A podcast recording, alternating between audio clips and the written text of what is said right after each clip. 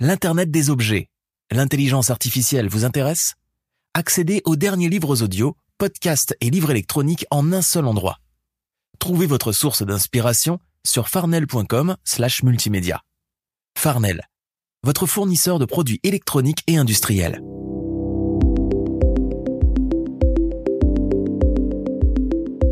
Bonjour, bonsoir au microphone Bruno Gouliel-Minetti. Très heureux de vous retrouver pour cette nouvelle édition de mon carnet. C'est l'édition du vendredi 7 juillet 2023. Au menu cette semaine, espionnage et LinkedIn avec Michel Junot Katsuya. L'avenir de la radio passe par Internet avec Sylvain Lafrance. Et on va parler de SimBud ou comment s'y retrouver dans l'offre des eSIM. On a aussi de la visite, euh, c'est Pierre Tucci de Novipro qui vient nous parler de la nouvelle édition du podcast podcast Posté. D'ailleurs, merci au groupe euh, Conseil Novipro de soutenir la production de mon carnet cette semaine. C'est vraiment apprécié. Je ne le dirai jamais assez. Et puis, il y a mes collaborateurs qui sont présents. Il y a Luc Dupont qui nous parle de l'origine de la publicité sur Internet. Vous allez voir, c'est fascinant. Thierry Aubert nous présente une invention suisse dans le domaine de la 3D. Stéphane Ricoul nous parle du burn-out numérique. Et puis Jean-François Poulain nous propose une rencontre avec Caroline Aubert, une jeune praticienne du UX qui travaille avec des startups. Juste avant de revenir sur l'actualité numérique de la semaine, je veux saluer tout particulièrement cinq auditeurs de mon carnet. Salutations cette semaine à Sandra Rousseau, Marc Beauvais, Serge Belmar, Philippe Gendreau et Michel Giroux. À vous cinq, merci pour votre écoute. Merci d'avoir laissé des traces ici et là sur les réseaux sociaux. Et puis, merci à vous que je n'ai pas nommé, mais qui m'accueillez en ce moment entre vos deux oreilles. Ça aussi, c'est très apprécié. Alors à tous, je vous souhaite une excellente écoute. La tech en continue. Vous connaissez Radio Mon Carnet C'est le meilleur du podcast Mon Carnet, diffusé 24 heures sur 24, 7 jours semaine. Avec plus de 1000 entrevues et chroniques proposées par Bruno Guglielminetti, Jean-François Poulain, Thierry Weber et Stéphane Ricoul. Pour écouter Radio Mon Carnet, c'est simple. Allez sur radiomoncarnet.com ou visitez le blog moncarnet.com.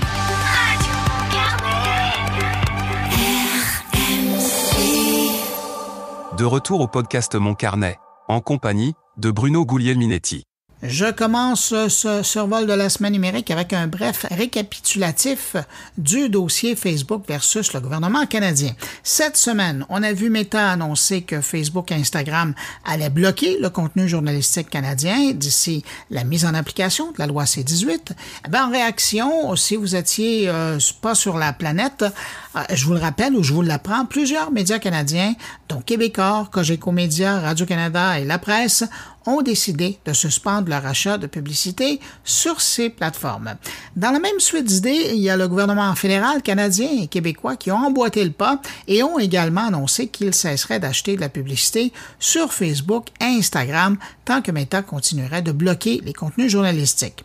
Cette décision vise officiellement à défendre l'accès à des nouvelles fiables et de qualité pour la population canadienne, ainsi qu'à faire pression sur Meta pour qu'elle respecte la loi sur les nouvelles en ligne qui exige une rémunération des médias pour leur contenu diffusé sur les plateformes en ligne. Mais de leur côté, Meta dit justement vouloir respecter cette nouvelle loi en bloquant le contenu des médias canadiens puisqu'ils ne veulent pas rémunérer les médias pour ce contenu. Alors, est-ce que le gouvernement canadien va réussir à obliger Facebook et Instagram à rendre le contenu des médias canadiens disponible sur leur plateforme et en plus partager ses revenus avec eux? C'est ce que nous verrons dans les six prochains mois, période avant la mise en application de la loi C-18. Parallèlement, dans l'univers des réseaux sociaux, c'était la mise en ligne du nouveau concurrent de Twitter, Threads, de Meta, un lancement réussi avec plus de 30 millions d'utilisateurs quelques heures seulement après le lancement du service. Et d'ailleurs, ce qui explique ce succès très rapide d'adhésion à Threads, c'est parce que Meta utilise Instagram pour en faire sa promotion, Facebook aussi quand même, auprès de plus de 3 milliards d'utilisateurs. Avec une communauté aussi nombreuse, ben c'est certain que Threads allait obtenir plus de succès à son lancement que Mastodon, un brin plus compliqué à utiliser, et Blue Sky qui est toujours en accès limité. Bref, toutes les conditions gagnantes étaient euh, présentes pour un succès. Mais bon, Elon Musk euh, avait vu le coup venir et ça n'aura pris que quelques heures pour que son avocat fasse parvenir une lettre à Mark Zuckerberg pour l'accuser d'avoir volé l'idée de Twitter en affirmant que Meta utilisait des secrets commerciaux et les propriétés intellectuelles de Twitter de manière illégale. Faut dire qu'après avoir été remercié cavalièrement par Elon Musk, il y a quelques bonnes têtes de Twitter qui ont été recrutées par Meta probablement pour mettre la touche finale à la nouvelle plateforme. Mais ceux qui surveillent Facebook depuis longtemps auront reconnu quand même dans l'interface de Threads des similitudes avec des éléments déjà testés par Facebook avant 2019 et en 2021. Bref, ça va être difficile de prouver que ces ex-employés Twitter ont communiqué la recette magique à la direction de Meta. Surtout qu'Elon Musk lui-même a tellement publié sur la mécanique de Twitter depuis son arrivée que ça en est presque devenu du domaine public. Mais bon, pour revenir à Musk, il exige que Meta cesse d'utiliser ces informations, celles qu'auraient partagées ses ex-employés.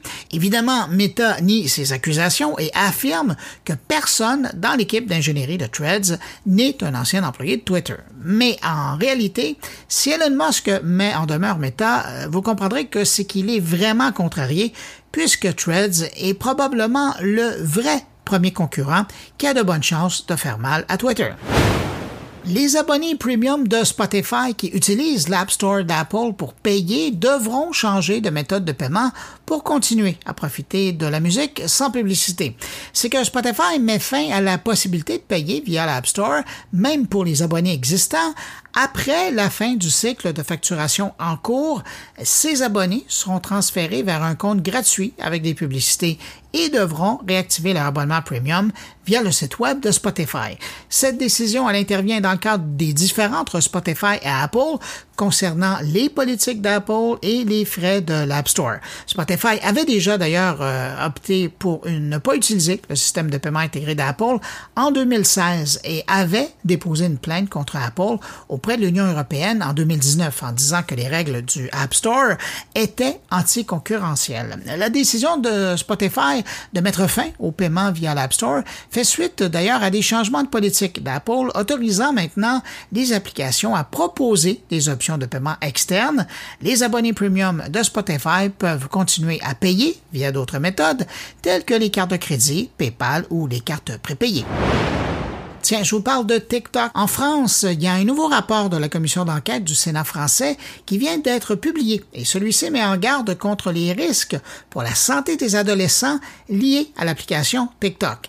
Les sénateurs recommandent de financer des études sur les effets sanitaires et psychologiques de l'application. Les sénateurs soulignent que TikTok amplifierait les difficultés psychologiques des personnes vulnérables et exposerait les utilisateurs à des contenus dangereux. Selon eux, l'algorithme de TikTok crée des bulles de filtre en enfermant les utilisateurs dans ces sujets spécifiques.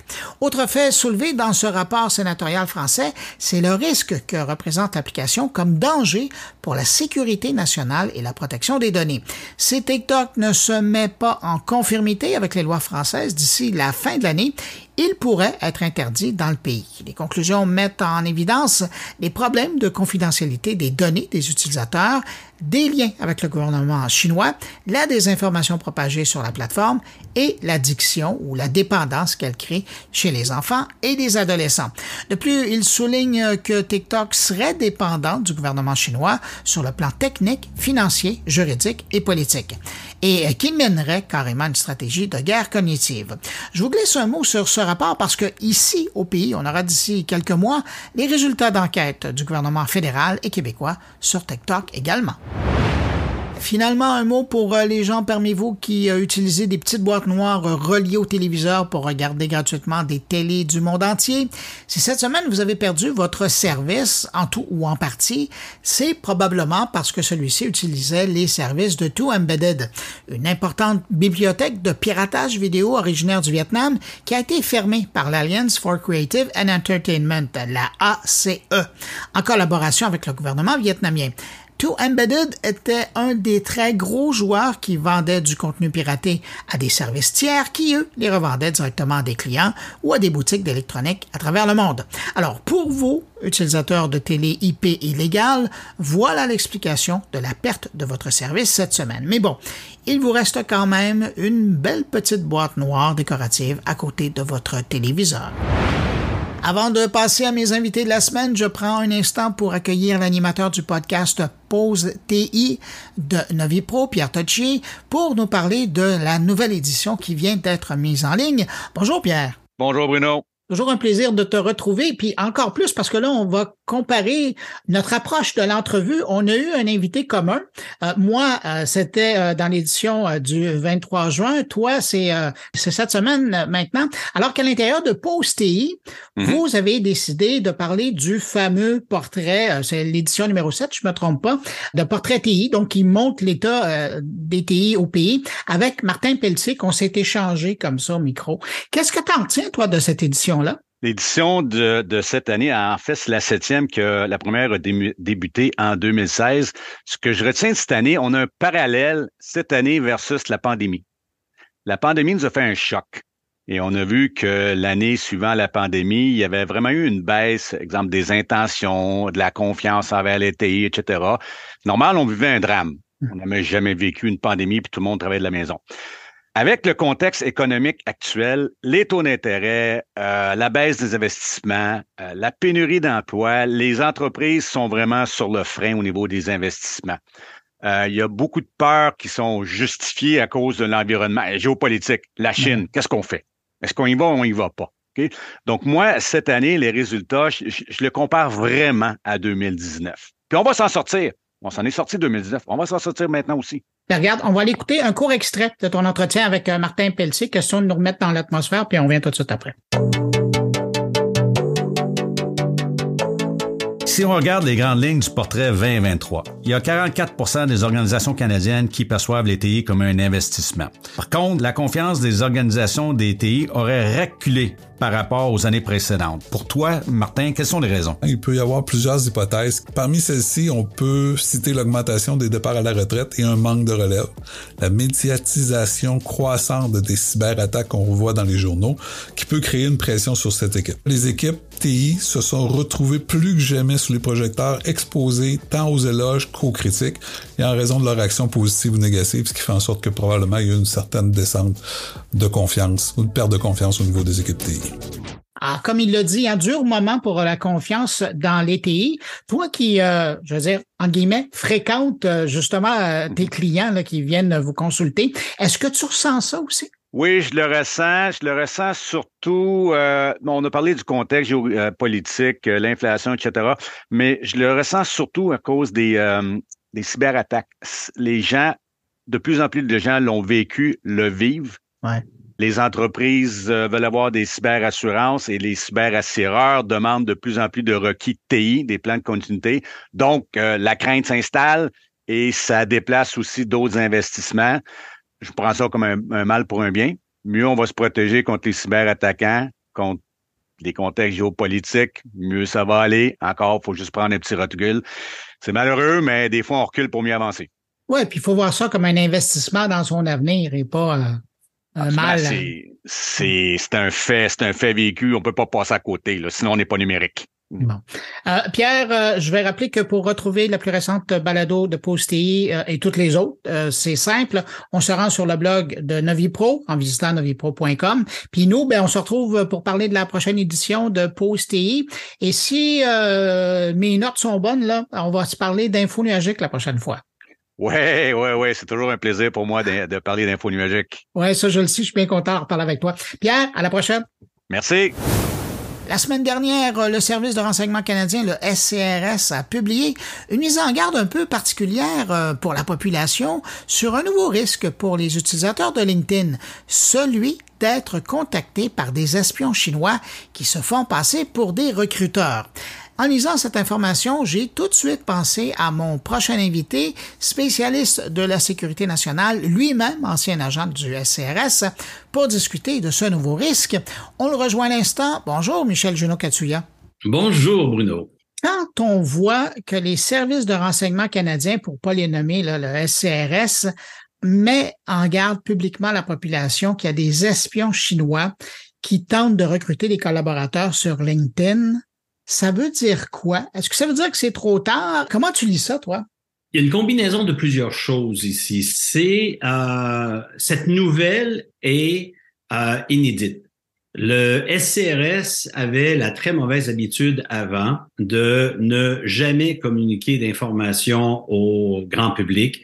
Euh, par culture, par tradition, par euh, c'est fait dire aussi par le comité de surveillance des activités de renseignement que sa job, c'était strictement d'informer le gouvernement. Euh, bêtise euh, consacrée de ce, comité qui est supposé être un watchdog, mais en réalité, c'est un lapdog, c'est un chien de compagnie euh, pour le gouvernement, j'entends.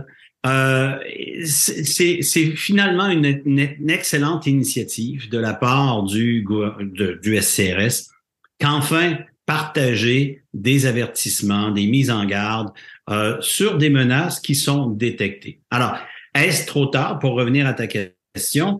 Ben, il faut, faut la détecter, la menace, et euh, je pense qu'il y a une évolution qui a été prise ici par une, discussion qui a eu lieu euh, au SCRS qu'il fallait commencer à aviser justement la population. Faut comprendre que avec les révélations sur l'ingérence étrangère, les divers témoins, euh, les fuites qui ont, qui ont découlé de justement ce sujet, on apprend jusqu'à quel point le SCRS était souvent en retard pour informer ou n'a pas réussi à percer les dédales de euh, la bureaucratie qui ont négligé, qui ont utilisé, qui ont peut-être sous-estimé les informations et les menaces ou les, les avertissements qui étaient transférés par le SCRS. Et ça, ce n'est pas d'hier. Euh, j'ai eu la chance et l'opportunité de témoigner comme témoin expert devant plusieurs comités parlementaires euh, sur la question de l'ingérence étrangère et j'ai été très catégorique. Ça fait plus de 30 ans que personnellement, je suis impliqué dans le dossier chinois, que euh, je peux observer, enquêter et analyser les activités des services de renseignement chinois au Canada.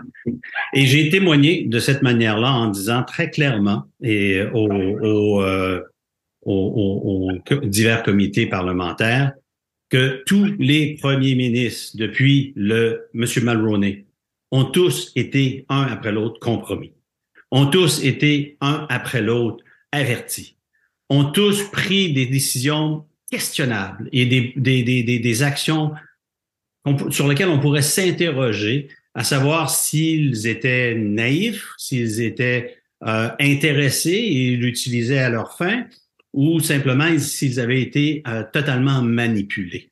Donc, la question de l'ingérence étrangère, la question de l'agressivité que la Chine démontre envers nous, euh, et aujourd'hui on est, on est ensemble pour parler de, de, cet avertissement que le SCRS a lancé, euh, il ne date pas d'hier et les observations et les menaces qui ont été repérées, cataloguées, répertoriées par euh, les services de renseignement et d'autres euh, au Canada euh, ne date pas d'hier. À un point tel, un point tel qu'on a appris justement durant ces audiences, euh, un témoin est venu euh, mentionner, et j'étais au courant, que les États-Unis, à la fin des années 90, ont parti une, opération spéciale appelée Dragon Lord, où on s'est mis à observer et à surveiller les prises de décision et le gouvernement canadien parce qu'on avait détecté de la part des Américains l'ingérence des Chinois autour euh, des euh, premiers ministres et on se demandait s'ils allaient faire ce qu'ils doivent faire ou s'ils allaient être simplement manipulés. Et, là, on parle d'une enquête qui a débuté il y a une trentaine d'années passées ou 25 ans passés approximativement. Alors, c'est on, peut voir qu'il y a eu, et c'est là le questionnement qui, qui s'impose, euh, jusqu'à quel point, justement, les, premiers ministres et les, divers ministres ont été euh, euh, compromis, jusqu'à quel point ils ont vraiment porté attention à la sécurité nationale, ou ça a été simplement des éléments qui ont pu leur servir et qu'ils ont laissé passer parce que justement, pour des raisons partisanes ou personnelles, on allait simplement pouvoir les utiliser? Mais je reviens au SCRS et à, quelque chose que tu disais. As-tu l'impression qu'ils euh, sentent la soupe chaude justement euh, due à toute cette histoire d'ingérence euh, politique dont on a parlé là, dans les derniers mois? Et donc là ils sont en train de voir que les Chinois sont peut-être plus actifs de ce temps-ci sur LinkedIn et eux se disent bon on va pas attendre puis on va sortir pour montrer que nous de notre côté on est plus actifs que d'autres services canadiens?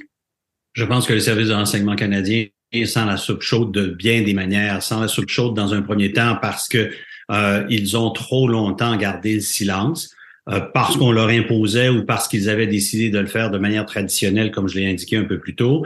Euh, ils sentent la soupe chaude parce que là, le premier ministre, confronté à ces révélations, a dit on a des problèmes de communication avec le SCRS, a tenté de blâmer le SCRS abondamment.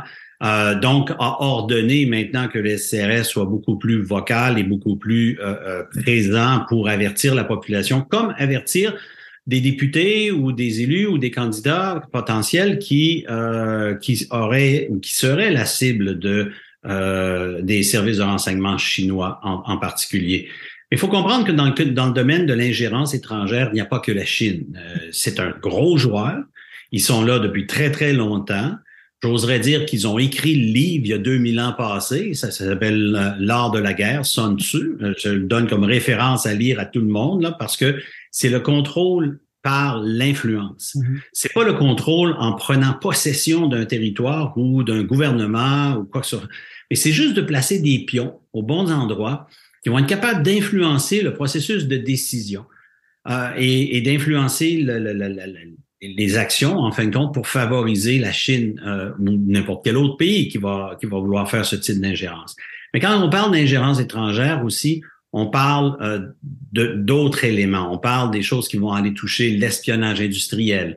On va parler de euh, superviser, de contrôler, intimider la communauté euh, ethnique qui est visée. On va parler aussi de l'ingérence qu'on va faire à l'intérieur des universités. Et ça, s'il y a un terrain de jeu fertile pour eux, c'est les universités.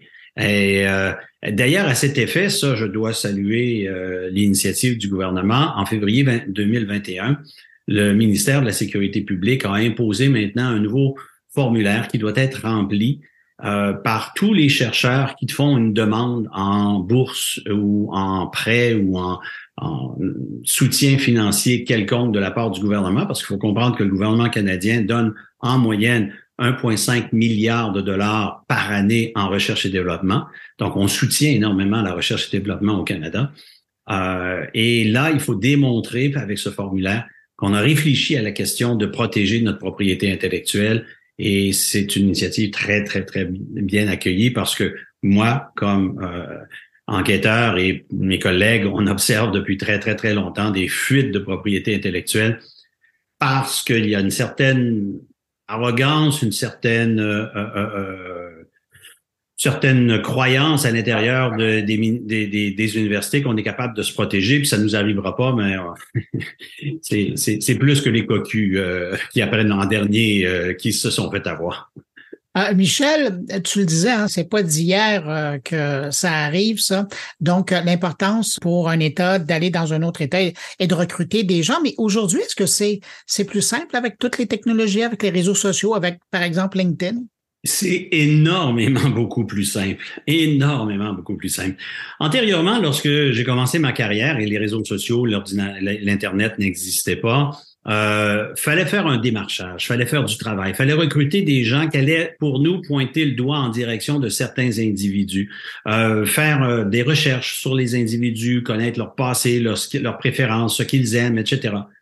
Aujourd'hui, on vous livre sur un plateau d'argent à l'intérieur des euh, réseaux sociaux. Et non seulement l'espionnage est fait par des entités étatiques ou des gouvernements, c'est aussi l'endroit préféré pour les euh, pirates pour aller chercher de l'information pour vous faire ce qu'on appelle de l'ingénierie sociale ou du euh, social engineering pour faire des attaques de phishing. Euh, et, ça marche, ça fonctionne très bien.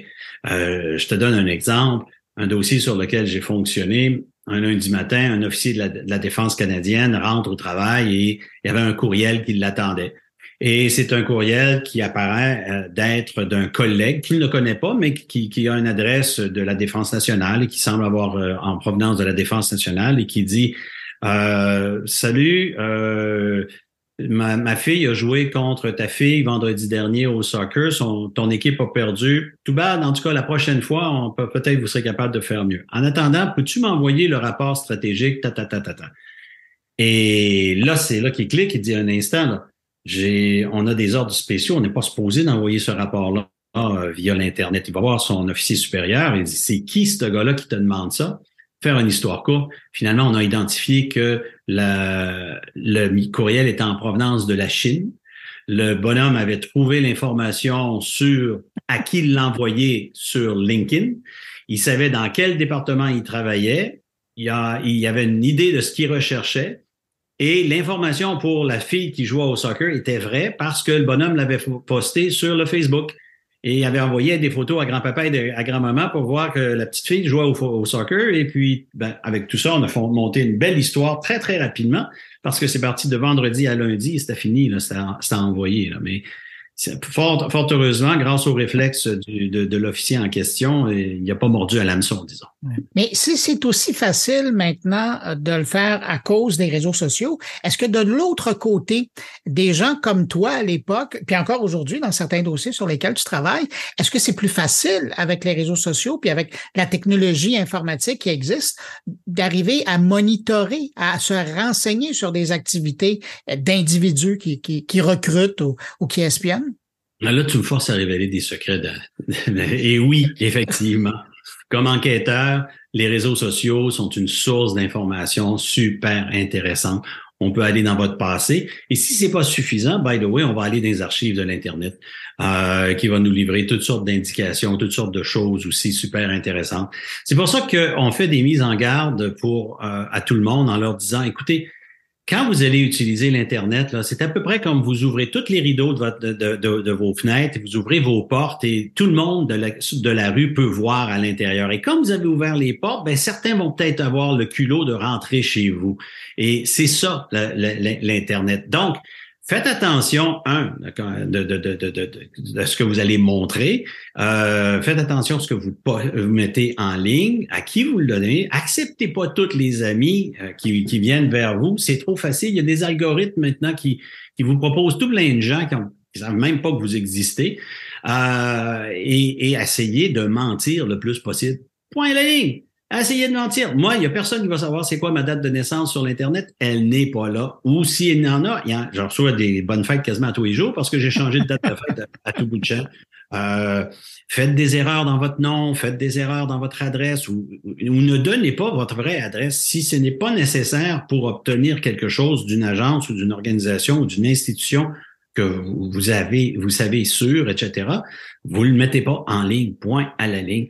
Euh, prenez pour acquis que tout le monde regarde dans votre maison à ce moment-là. Et puis, en passant, je me fous de ce que vous avez mangé au restaurant hier soir. Aujourd'hui, là, quel type d'individu peut intéresser un pays comme la Chine? Tout le monde. Vous savez, on, on a parlé récemment, Bruno, on en a, on, en a parlé, j'ai vu dans tes podcasts, on a parlé de TikTok.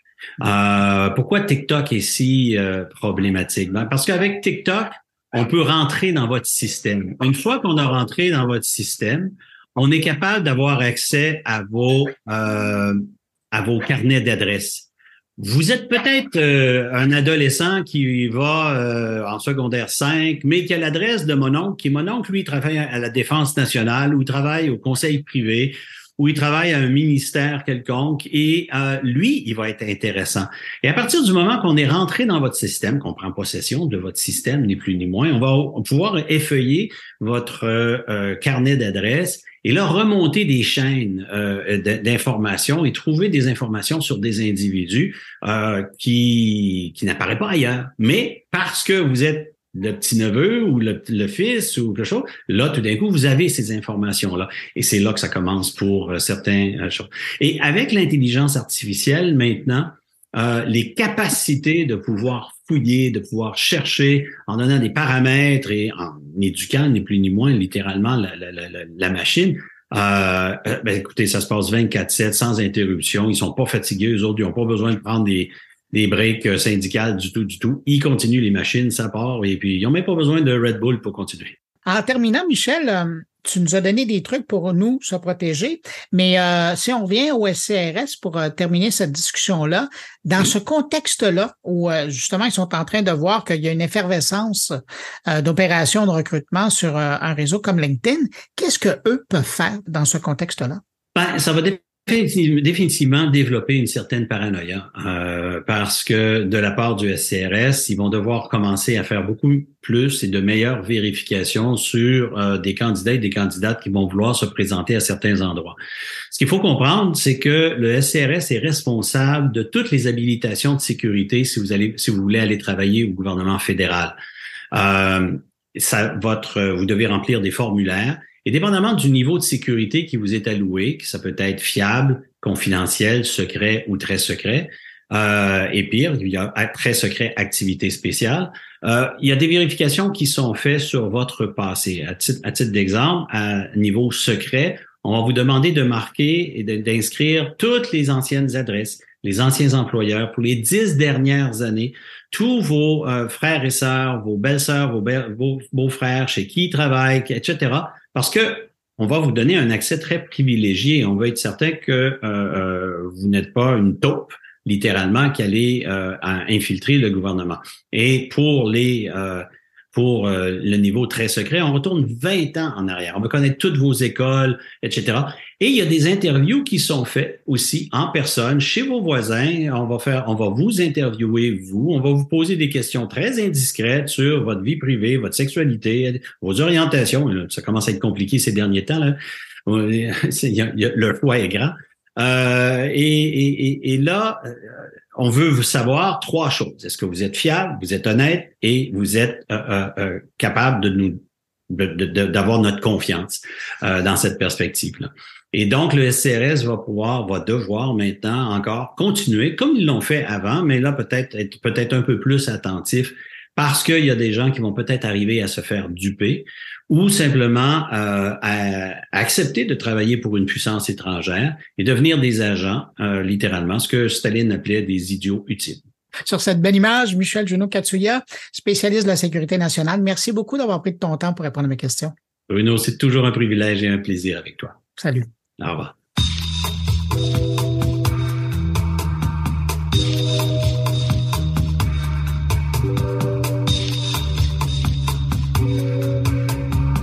Y a deux semaines, HEC Montréal, en collaboration avec le diffuseur italien RAI, a publié un état des lieux, mais surtout un regard sur le futur de la radio et du contenu audio offert dans nos oreilles. Et si je résume vraiment sommairement cette étude, je pourrais vous dire que l'avenir de l'audio, quand on lit cette étude, ça passe par l'Internet. Pour revenir sur euh, les grandes lignes de ce rapport intitulé Les habits neufs de la radio, j'ai invité l'un des auteurs, le professeur associé à HEC Montréal et directeur de la revue Gestion, Sylvain Lafrance. Bonjour Sylvain Lafrance. Bonjour. Ça a été quoi, Sylvain, euh, ton constat en avançant dans cette étude, en regardant euh, les résultats que tu voyais apparaître devant toi? Ben, peut-être le plus grand constat qu'on a eu, c'est de voir que la radio et ceux qui la font ont vraiment changé d'industrie aujourd'hui. C'est-à-dire qu'ils ne sont plus, ils ne peuvent plus regarder que l'environnement concurrentiel de la radio. Ils doivent regarder l'environnement de l'audio dans sa totalité parce que quand on parle, quand on pense à l'économie de l'attention, ben, il, y a, il y a 24 heures dans une journée, il n'y en a pas plus. Euh, quand on parle du modèle d'affaires aussi, il y a tant. Et l'argent se répartit maintenant entre des nouvelles plateformes audio. Donc, si on est aujourd'hui un producteur de radio, si on travaille dans le monde de la radio ou de l'audio, on doit comprendre que l'environnement concurrentiel dans lequel on se trouve n'est plus le même qu'avant et ça pose naturellement des défis, ça donne d'énormes possibilités aux producteurs de radio, mais ça pose aussi un certain nombre de défis. Et c'est ce constat-là que tu as fait avant de faire l'étude et c'est pour ça que tu voulais avoir des chiffres et euh, faire un portrait de la situation? Ben non, en fait, l'origine de l'étude, c'est assez drôle. C'est que la, la RAI, donc, qui est le je dis toujours le Radio-Canada des Italiens, euh, préparaient leur plan, ils préparaient leur plan stratégique en radio et ils voulaient être sûrs de ne rien échapper. Fait, fait qu'ils ont décidé, eux, de, de préparer une étude, de diriger par la, par la direction de la recherche à la RAI et de préparer une étude sur tout les innovations. Quel est devenu maintenant ce nouvel environnement-là pour essayer d'être sûr qu'ils n'oublient rien dans cette planification stratégique-là? Alors, ils ont demandé la collaboration d'autres chercheurs à Paris et ici à Montréal. Nous, ce qu'ils nous ont demandé spécifiquement pour le média, c'est de s'intéresser à l'Amérique du Nord, à tout ce qui est innovation dans le monde de l'audio, euh, quelles sont les tendances d'écoute, mais d'essayer de comprendre toute la portion Amérique du Nord, alors que eux s'attardaient beaucoup à, à, comprendre un peu ce qui se passait en Europe et on comparait pour voir ce qui est en train de se passer. Alors ça a donné, euh, et c'est intéressant, une sorte de très vaste état des lieux. Et c'est la première, le premier objectif, c'était ça, de créer un grand état des lieux du monde de l'audio. Et deuxièmement, deuxième grand, grand objectif, c'était d'essayer d'inspirer des gens qui travaillent dans ce milieu-là de différentes façons en présentant quelles sont les meilleures pratiques, qu'est-ce qui est en train de se passer. Et c'est pour ça qu'on a, à l'intérieur de l'étude, une soixantaine d'entrevues avec des dirigeants de radio. C'est intéressant parce que dans ta réponse, tu amènes euh, un élément euh, euh, que je me posais. Dans le document qui a été publié là, par Paul Média ici au pays, on, évidemment, il y a un focus qui est fait sur l'Amérique du Nord, c'est là où on habite, mais je me demandais le constat que tu as fait ici en Amérique du Nord au niveau de l'évolution de la pratique de l'audio et, et, de sa consommation. Est-ce que ça ressemble à l'évolution qu'on trouve en Europe et particulièrement en Italie? Oui, ça ressemble beaucoup. Je, suis, j'ai tendance à penser qu'on est sur le plan de l'innovation un peu plus avancé. Il y a des innovations qui sont aussi qui sont très intéressantes, même si on en a plusieurs. On donne plusieurs exemples en, en Europe de choses intéressantes qui se passent. Mais grosso modo, on voit des développements comme par exemple la montée du livre audio, la montée de la balado en Amérique, c'est très fort, euh, plus fort probablement qu'en Europe à différents niveaux. Mais il y avait aussi un autre, il y avait aussi deux autres constats intéressants, particulièrement entre le Québec et l'Italie. C'est-à-dire un premier qui a dit bon ben naturellement euh, il y a un problème de modèle d'affaires parce qu'on n'a pas une si grande population. La population québécoise n'est pas si grande que ça. Donc, quand on veut faire vivre des balados, quand on veut faire vivre des nouveaux, nouvelles productions, ben naturellement, on parle à moins de gens. Donc, les modèles d'affaires sont plus durs à établir. Mais ce que j'ai trouvé intéressant aussi, c'est que sur le plan culturel, la RAI est un service public, donc on, parlait beaucoup aussi de radio publique. Et on s'apercevait que l'un des enjeux de la RAI, c'est beaucoup de protéger l'identité culturelle italienne, de protéger la langue italienne dans un ensemble européen où il y a beaucoup, beaucoup de langues, ce qui est exactement le problème du Québec au sein de, l'ensemble anglophone qu'est l'Amérique. Fait que sur l'enjeu culturel, c'était assez drôle parce qu'on a découvert que on était vraiment dans la même bataille culturelle et on découvrait au fur et à mesure qu'on avançait que tant pour la musique que pour le balado, que pour le livre audio, euh, l'audio est en train d'être est, un peu, je pense, euh, un angle un angle qu'on ne voit pas, d'angle mort un peu qu'on voit pas de la nouvelle guerre pour l'identité culturelle. On, parle beaucoup, par exemple, de, comment euh, les grandes plateformes internationales ont attaqué le monde de l'image et ont, créé créé des difficultés de la découvrabilité des contenus canadiens et une sorte de répartition de l'écoute sur l'écoute internationale qui est très forte au détriment des productions locales, ben ça, ça se produit aussi en musique, ça se produit aussi en, audio aujourd'hui. Donc, c'est comme une nouvelle bataille pour l'identité culturelle, c'est intéressant. Et moi, ça m'est, ça m'était jamais apparu si fort que la radio, c'est une sorte de compagne qu'on prend pour acquis. C'est facile, elle est là. On n'a jamais fait autant de grands débats sur le financement de l'audio qu'on en fait dans le domaine du visuel. Alors, je, trouve ça intéressant parce que je trouve qu'aujourd'hui, on doit changer ça parce qu'il y a de vrais enjeux culturels dans ça, comme il y a aussi de vrais enjeux industriels. Hein. C'est-à-dire que les radios, les, les, grands, les grands producteurs de radio, les, les grands propriétaires, doivent aujourd'hui se voir dans une nouvelle industrie, comme je le disais, et ça change beaucoup, beaucoup, beaucoup de choses. Puis on, le voit, ça transpire du travail que vous avez fait, parce que d'une part, on constate quand on lit le texte et quand on regarde les graphiques que vous avez publiés, c'est la mondialisation de l'audio. Et à quelque part, même les, joueurs traditionnels du monde de l'audio, donc les radiodiffuseurs notamment, euh, les concurrents d'hier, euh, on, les regarde un peu, mais ce qui est devant et ce qui est même aujourd'hui présent, c'est que les concurrents ont changé de taille. Là, les, les, les radiodiffuseurs se retrouvent plus en, en concurrence contre l'un et l'autre, mais ils sont en concurrence avec Google, les Microsoft, les Amazon, les Apple de ce monde. Ah, absolument. Et là-dessus, je, je, je, dis souvent que la radio, et c'est drôle, vit un peu la même chose que la télé a vécu il y a 20 ans, à l'arrivée des plateformes internationales. L'arrivée d'une nouvelle concurrence, soudainement, euh, qui est venue tout bousculé ce qui se passait. Et je pense que la radio aujourd'hui, pour des raisons technologiques et toutes sortes de raisons, vit un peu les mêmes choses. C'est-à-dire qu'on est, dans le domaine de la musique, par exemple, ben Spotify est une énorme concurrence aux stations de radio et à l'écoute de musique québécoise. Et ça pose le problème de la découvrabilité, ça pose le problème des droits, ça pose beaucoup de problèmes. Et je pense que la, radio euh, vit aujourd'hui ce que la, vraiment cette espèce d'atomisation qu'il y a eu dans le monde de la télé, dans le monde du visuel. La radio est en train de le vivre à vitesse grand V, en ce qui me concerne. Et on voit apparaître, quand on voit l'augmentation de l'écoute, par exemple, des livres audio en Amérique du Nord et ici au Québec, bon, c'est encore, c'est encore peu dans, dans l'écoute globale. La radio est encore, la radio est encore la reine de l'audio. Il hein, faut mm-hmm. dire ça. C'est encore la radio qui domine le monde de l'audio, mais on parle d'une domination à 55% ou à prox, parce que l'audio prend aujourd'hui beaucoup, beaucoup de place. Il y a une bonne nouvelle cachée dans ça qui en cache aussi une mauvaise, c'est que les jeunes sont à l'écoute de l'audio. Ça, c'est une bonne nouvelle. Alors, on voit, par exemple, chez les 15-24, que les jeunes sont beaucoup à l'écoute de l'audio, des plateformes musicales, tout ça. En même temps, on s'aperçoit que les plateformes qu'ils écoutent sont souvent des plateformes étrangères ou anglophones. Alors, il y a encore là un enjeu culturel important. Comment ramener les jeunes? Comment fabriquer des contenus qui vont faire que les jeunes vont s'intéresser au contenu québécois? C'est une, question importante au contenu canadien dans ce qui touche le Canada anglais. Donc, c'est c'est vraiment aujourd'hui pour la radio le, le même défi qui s'est posé avec la télé. Je pense qu'il faut repenser les modes de financement, les modes d'intervention publique, les modes de réglementation, les modes de protection de notre culture dans le monde de la radio. C'est drôle parce que, ce que ta réponse me fait penser à un extrait euh, dans l'étude où euh, ce sont des chiffres euh, américains, mais c'est probablement quelque chose qui ressemble beaucoup à ce qui est présentement au, pays ici. C'est de voir parce que tu parlais des, jeunes, de moins en moins de jeunes ont des radios, des postes récepteurs à la maison.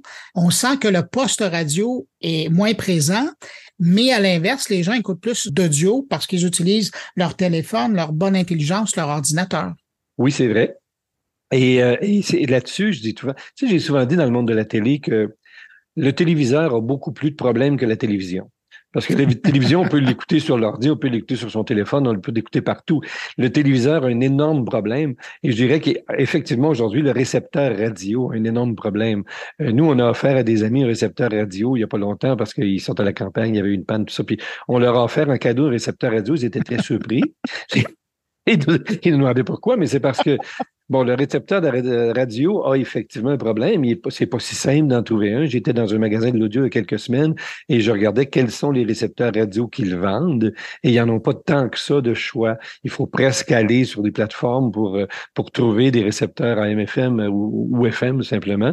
Alors, c'est vrai que le récepteur de la misère, ça aussi, par exemple, ça me ça m'inquiète pas pour le monde de la radio parce que qu'on écoute de l'audio ou qu'on écoute une chaîne de radio sur, euh, sur son téléphone, sur sa tablette, sur son ordi, en soi, c'est absolument normal qu'on l'écoute pas sur un, récepteur radio, c'est pas très grave. Est-ce qu'on écoute de l'audio? Et on écoute encore beaucoup d'audio. En fait, on écoute plus d'audio qu'avant, au total. Alors, la, radio n'est pas, n'est pas, pas sur la veille de mourir, la radio va pas si mal. Maintenant, ils ont des enjeux en radio, de, de, de, des enjeux de financement, des enjeux de modèle d'affaires qui sont importants aussi. On le voit sur les réductions parfois des investissements en région, des choses comme ça qui commencent. D'ailleurs, si on le regarde sur un horizon de 30 ans, euh, je me souviens, moi, quand j'ai commencé en radio, en radio privée notamment, euh, des, des, des, des, stations régionales avaient parfois 10, 12 journalistes. Euh, CKCH Hall avait même un hélicoptère à une certaine époque. Aujourd'hui, les stations de radio régionales n'ont pas des salles de nouvelles de cette dimension-là et des équipements de, de, de, de ce prix-là. Alors, euh, les radios ont reculé sur certaines de leurs fonctions traditionnelles, que la télé a reprises, donc c'est correct. Mais, euh, mais ça, ça, pose quand même pour, pour l'industrie de la radio un vrai, enjeu à long terme. Et euh, on n'est vraiment pas dans cette en train de reprédire une nouvelle fois la mort de la radio. Au contraire, on est en train de décrire sa métamorphose et le besoin essentiel, parce qu'on est, nous, HEC, d'abord une école de gestion, le besoin essentiel de repenser les modèles d'affaires de la radio et du monde de l'audio. Ben, parlons-en. Quand on regarde l'étude, on voit euh, tout le potentiel actuel, puis même à venir là, du contenu audio ici au pays, mais également dans l'exportation. Puis tu le disais un peu dans ta réponse tout à l'heure. Mais quand on lève les yeux, on n'a pas l'impression que les organismes qui appuient la production culturelle ici au pays voient ça du même œil. Qu'est-ce qu'on fait dans ce contexte-là? On a l'impression qu'ils sont encore absents au, chapitre. Ouais, ben je pense qu'il faut, je pense qu'il y a beaucoup de sensibilisation à faire. Comme je le disais tantôt, la radio est un média qu'on a toujours un peu pris pour acquis. C'est pourtant, elle a joué des rôles tellement importants. Et elle joue encore, encore des rôles extrêmement importants euh, euh, pendant, pendant, pendant, pendant les pandémies. Pas seulement quand il y a des catastrophes, d'ailleurs, elle joue dans le domaine de la musique, elle joue encore un rôle très important pour faire connaître la musique, faire découvrir la musique. Dans le domaine des régions, la radio joue un rôle extrêmement important. Pour le débat public, la démocratie, on voit la montée des chaînes parlées depuis quelques années parce que la radio joue un rôle très important sur le plan de la démocratie.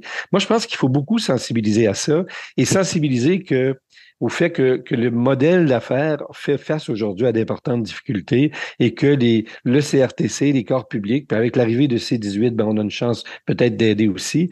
Euh, il faut sensibiliser tout le monde au fait que cette radio-là, pour qu'elle continue de jouer pleinement son rôle, et l'ensemble du marché de l'audio, pour qu'il continue de jouer pleinement son rôle, on doit s'intéresser aux questions de droit, aux questions de financement, aux différents modèles d'affaires, et on doit, je pense qu'on a un peu l'obligation de convaincre je reviens sur euh, ce que tu disais tout à l'heure par rapport à cette réalité commune des Italiens et des Québécois par rapport à, la protection puis la promotion de l'identité culturelle.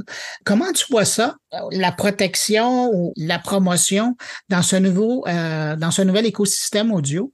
Ben, d'abord, moi, je pense que le, CRTC doit renforcer beaucoup la partie culturelle de son mandat. C'est-à-dire qu'elle doit, le CRTC doit vraiment s'intéresser, s'intéresser dans le sillon de, de, de, de C18, doit, doit vraiment, C11 de C18, doit vraiment s'intéresser euh, au financement des médias, doit vraiment s'intéresser au rôle culturel de la radio et recommencer à à, poser des exigences sur le plan culturel. Naturellement, les exigences doivent aller avec des nouveaux outils pour le financement parce que ce sont des entreprises. Bon, il y a la radio publique aussi. Mm-hmm. Je pense aussi que la radio publique, et, là-dessus, je suis, je suis très content comme, comme bon radio-canadien d'origine, de, très content de voir que Radio-Canada innove beaucoup. Sa plateforme audio est une plateforme, extrêmement performante. On y trouve beaucoup, beaucoup de, de formes de son, de, de, de contenu très différents, de nouveaux types de contenus. Audio, d'ailleurs, est un exemple qu'on donnait souvent nos collègues euh, italiens et français parce que c'est vraiment un exemple assez intéressant et assez dynamique de ce qui peut se produire. Mais je pense que les, organismes de financement, les organismes qui défendent l'identité culturelle, les, syndicats d'artistes doivent s'intéresser encore plus qu'avant à la question de la radio et de l'audio parce que, comme je, je le répète, c'est un angle mort actuellement de la lutte pour la défense de notre culture et c'est très important qu'on commence à s'en occuper. La radio a besoin et l'audio a besoin d'un peu d'amour actuellement. J'aime bien l'expression un peu d'amour. Euh, Sylvain, en terminant, aujourd'hui, là, à quoi ressemble l'avenir de la radio et de l'audio en général après euh, ce travail de réflexion que tu as fait avec euh, les Italiens et les Français? Mais moi, je pense que c'est un très bel avenir, euh, et pour la radio et pour l'audio dans son ensemble, en autant que les producteurs, mais on voit qu'en passant, il y a beaucoup aussi de producteurs d'audio aujourd'hui parce que, contrairement au monde de la télé, il n'y a presque pas de barrière à l'entrée en audio. Il n'y a pas tellement de coûts à fabriquer une émission, à fabriquer de la balado. Ben, J'en suis un exemple. Des coûts ben, exactement. Ça fait ah. que il y, a, beaucoup de gens qui peuvent entrer. La presse est entrée en balado. Le Devoir, le New York Times a un nouveau site audio extrêmement intéressant parce que, donc, le rapport, le, le rapport des coûts de production est intéressant dans le monde de la radio. Ça peut permettre aussi à des, notamment aux services publics, de rejoindre des auditoires plus nichés. Donc, pour moi, il y a beaucoup, beaucoup de très beau potentiel pour l'avenir de la radio et de l'audio là-dedans. Et je pense que si on fait preuve d'innovation, si on continue de, de, de, de, s'intéresser au mode de financement de ces médias-là, je pense que la radio et l'audio ont un très bel avenir et que et qu'on va continuer longtemps d'écouter ou de vivre ce miracle merveilleux de quelqu'un qui parle à quelqu'un tout simplement. C'est quand même quelque chose d'extraordinaire. Tout à fait raison. Sylvain Lafrance, professeur associé à HEC Montréal et directeur de la revue Gestion, merci d'avoir pris de ton temps pour répondre à mes questions. Merci beaucoup.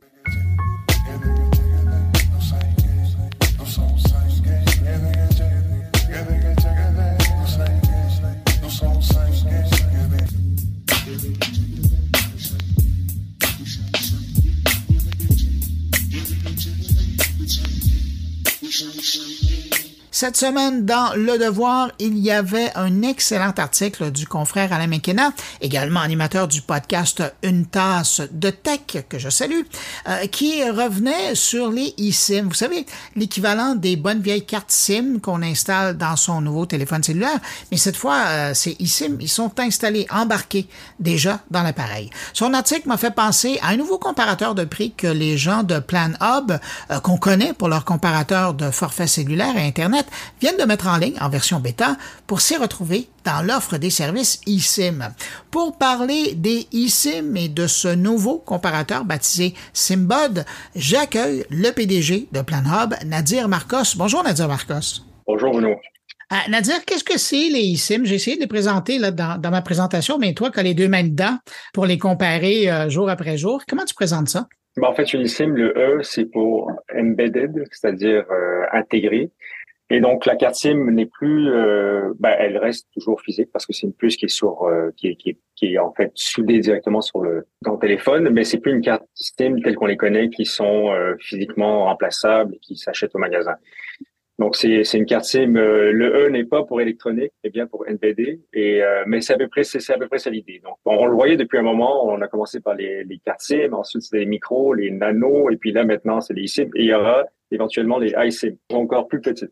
D'après toi, c'est quoi le principal avantage de ces cartes-là? Ben, c'est de c'est de pouvoir se connecter sans avoir un support physique, d'attendre euh, deux jours de recevoir sa carte SIM, euh, sa carte SIM physique, d'aller en magasin pour les recevoir ou, ou je ne sais quoi. Donc là, c'est possible de se connecter directement sur le réseau en scannant un QR code. Ça, c'est l'avantage pour l'usager, mais il y a aussi un avantage pour les appareils, c'est qu'ils, comme ils prennent moins de place, et puis il faut pas le petit tiroir à eSIM, ben, ils sont encore plus imperméables, et puis euh, donc il y a quand même pas mal d'avantages, euh, je pense, aux SIM électroniques. Tu le disais, hein, c'est dans une évolution euh, de, de ce système de validation de réseau. Ça veut dire que c'est une évolution, c'est pas tous les téléphones mobiles qui sont compatibles encore. Je dirais que tous les téléphones qui ont moins de trois ans le sont, qui sont haut de gamme surtout. Donc euh, d'ailleurs, le, vous savez probablement, Bruno, mais le iPhone 14 aux États-Unis est disponible quand ici. C'est-à-dire n'y a plus de, de pour le tiroir. Mais euh, je dirais que je pense que pour les iPhones, on a d'ailleurs la liste sur le site à partir du iPhone XS, qui quand même quand même commence à dater là. On est rendu au 14, donc ça fait à peu près 4 ans. C'est, compatible pour les Android euh, de mémoire. Je crois que c'est le S21 qui commençait à avoir ici, mais euh, mais à confirmer. La, la liste est vraiment sur le site. Mais mais ça, évidemment, au fil à mesure du temps, ben tous les appareils seront compatibles. À quoi ressemble le marché des eSIM? Est-ce qu'on a déjà une idée? Ben, pour les eSIM, il y a à peu près tous les opérateurs qui les supportent au Canada. Mais pour les, les eSIM de voyage, il y en a beaucoup. Il faut quand même savoir que tous ces fournisseurs de eSIM de voyage, ce qu'ils font en réalité, c'est qu'ils ont une entente de MVNO, qui est un, un opérateur virtuel avec un opérateur dans le monde. Évidemment, ils choisissent l'endroit où est-ce que c'est le moins cher, idéalement. Et euh, ils profitent de l'entente qu'a cet opérateur, les ententes de roaming avec euh, avec euh, des opérateurs partout dans le monde. Donc, c'est un peu des revendeurs, si on peut dire. Fait que, fait que c'est sûr qu'évidemment, eux, bon, ils sont en affaires pour une raison, c'est faire un peu de profit.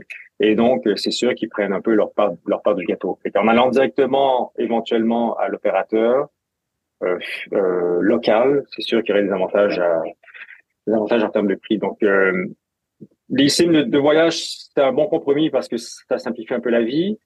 Et puis, c'est souvent compatible partout dans le monde avec, euh, c'est-à-dire que selon la destination, ben, on change juste de, ça se passe en coulisses. On n'a pas besoin de savoir quel est le, l'opérateur partenaire, mais c'est sûr qu'il y a un prix à payer, autant monétaire, mais aussi sur le temps de réponse, sur le ping time.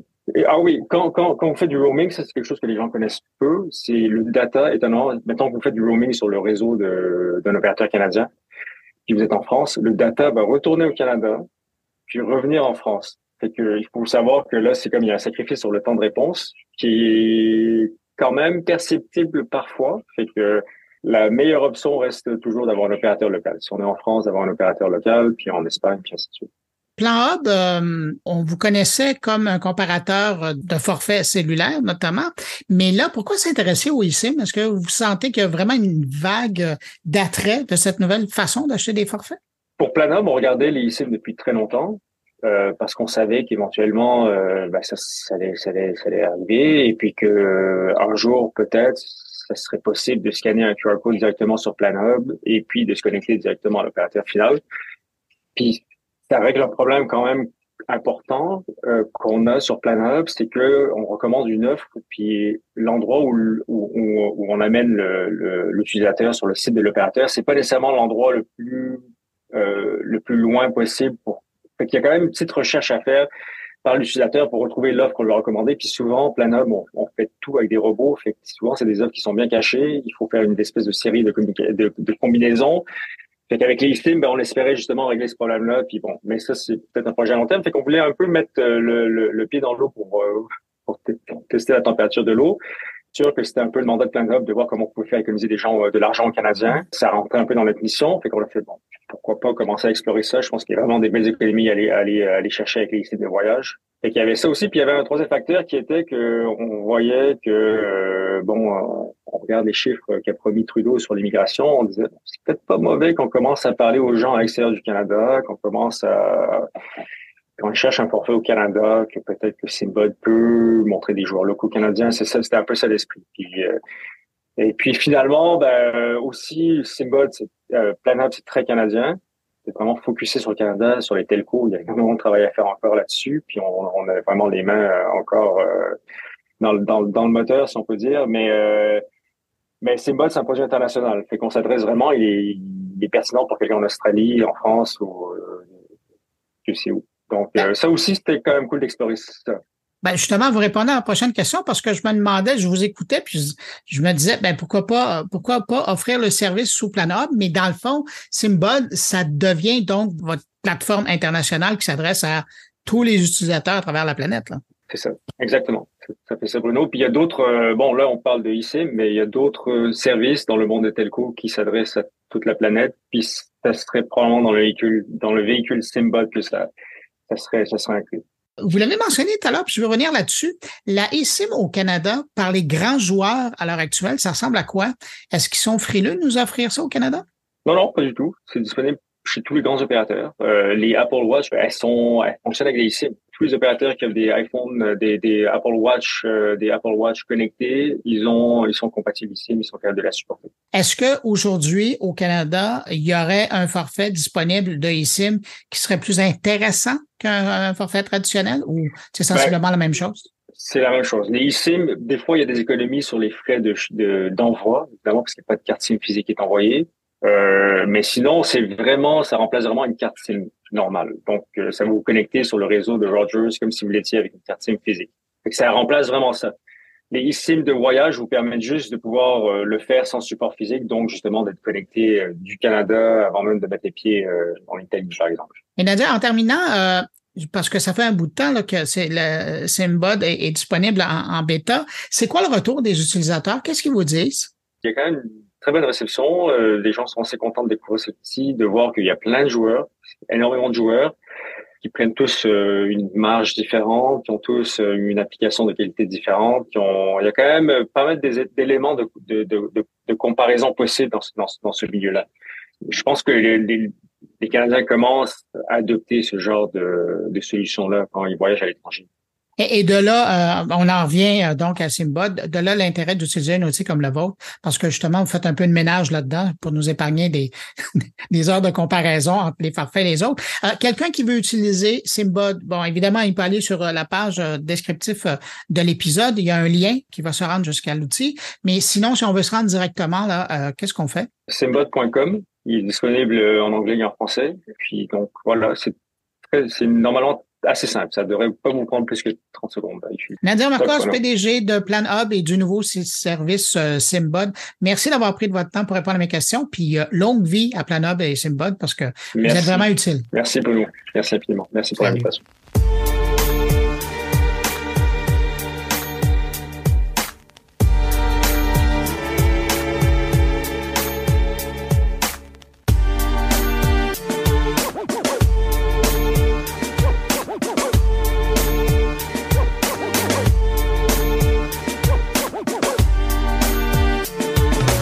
Autour de mes collaborateurs et on commence avec le professeur en communication à l'Université d'Ottawa, Luc Dupont, qui nous parle de l'origine de la pub sur Internet. Et si vous êtes un vieux de la veille, vous allez voir, ça va vous rappeler des souvenirs. Et puis si vous êtes tout jeune sur Internet, ben vous allez en apprendre comme on l'a vu la semaine dernière avec la publicité de McDonald's qui utilise la capture d'écran pour faire la commande de burger, le monde de la publicité, spécialement le monde de la publicité sur Internet, est en constante évolution. La réalité, cependant, c'est que pour le meilleur et pour le pire, le bandeau publicitaire reste la plupart du temps la stratégie incontournable de la plupart des annonceurs. Comme je le racontais dans mon infolettre euh, marketing, donc l'infolettre marketing de Luc Dupont, à laquelle vous pouvez vous abonner, soit dit en passant, c'est gratuit.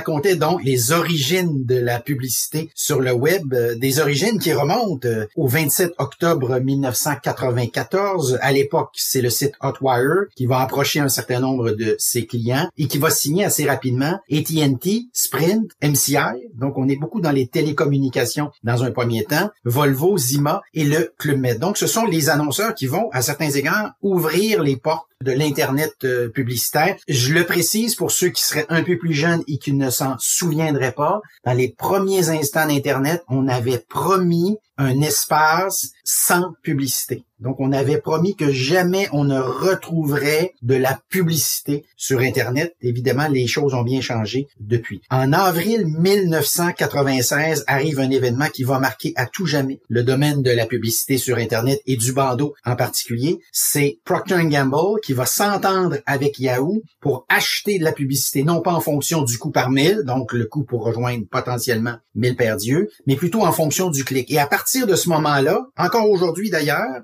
encore aujourd'hui, on va lier systématiquement le clic à l'efficacité publicitaire sur Internet. En d'autres mots, s'il n'y a pas de clic, il n'y a peut-être pas d'efficacité publicitaire. Donc, à cet égard-là, Procter Gamble va utiliser une stratégie qui court dans ce qu'on appelle communément le marketing direct. Alors, les fameux coupons. Si vous remplissez le coupon, c'est qu'il y a une réaction. S'il n'y en a pas, c'est que la publicité n'a pas été efficace. Donc, on va étendre cette logique-là à l'ensemble d'Internet. Ça va faire beaucoup de dommages dans les premiers euh, instants, même si euh, certaines études très sérieuses vont démontrer que 80% des augmentations de ventes générées par la publicité Internet proviennent de clients qui n'ont pas cliqué sur une publicité, mais qui ont éventuellement acheté le produit. Quoi qu'il en soit, le mal est déjà fait et pendant des années, vous avez comme ça toute une génération de vendeurs de publicité sur Internet qui devront convaincre leurs clients que ce n'est pas parce qu'on n'a pas cliqué sur la sur le bandeau publicitaire qu'il n'y a pas eu de réaction, de vente également éventuellement. Dans les mois, dans les années qui vont suivre, évidemment, multiplication des formats de bandeaux. Alors, on est bien loin assez rapidement. Là, on a le, bandeau publicitaire qu'on retrouvait horizontalement, qu'on retrouvait généralement tout en haut des sites Internet. Alors, très rapidement, on va multiplier à l'infini les bannières, si bien que DoubleClick, à la fin des années 90, va annoncer qu'elle a identifié, tenez-vous bien, 8000 différents formats de publicité Internet, chacune avec ses particularités, son efficacité aussi, euh, parfois importante, parfois parfois euh, relative. Là aussi, euh, à l'instar de la publicité classique, on va se poser assez rapidement la question, comment bâtir une campagne efficace? Et ce qu'on va constater, c'est que, à l'instar, là aussi, des campagnes de publicité classique, il faut se poser la question quel est mon client, quelles sont les plateformes, quels sont les sites également qui seraient les plus susceptibles de rejoindre ces gens-là. Il faut réfléchir bien sûr à l'heure d'exposition. Est-ce que c'est plutôt le matin, plutôt le soir, plutôt l'après-midi, plutôt la semaine, plutôt la fin de semaine, plutôt en janvier, plutôt en février? Donc des questionnements qui ont cours également dans le monde de la publicité euh, classique, de la publicité traditionnelle. On s'aperçoit sur Internet que l'internaute, il est pressé, il est distrait également, que le défi, c'est de retenir son attention. Il faudra donc construire des bandeaux qui soient les plus simples, les plus brefs possibles. La taille joue un rôle non négligeable. Là aussi, tout comme la publicité que l'on retrouve dans les magazines, dans les journaux de l'époque, la lisibilité du bandeau, c'est un autre élément qui n'est pas négligeable. Il faut être capable de comprendre, de lire. Est-ce que le contraste fond-forme, il est fondamentalement euh, important? Est-ce qu'il est clair? Est-ce que l'image occupe un espace significatif du bandeau? Est-ce qu'on utilise des mots-clés? Est-ce que les caractères typographiques contribuent à la personnalité de la marque, du produit, en n'oubliant jamais que ces caractères-là typographiques, un peu à l'instar des humains, ils ont une personnalité.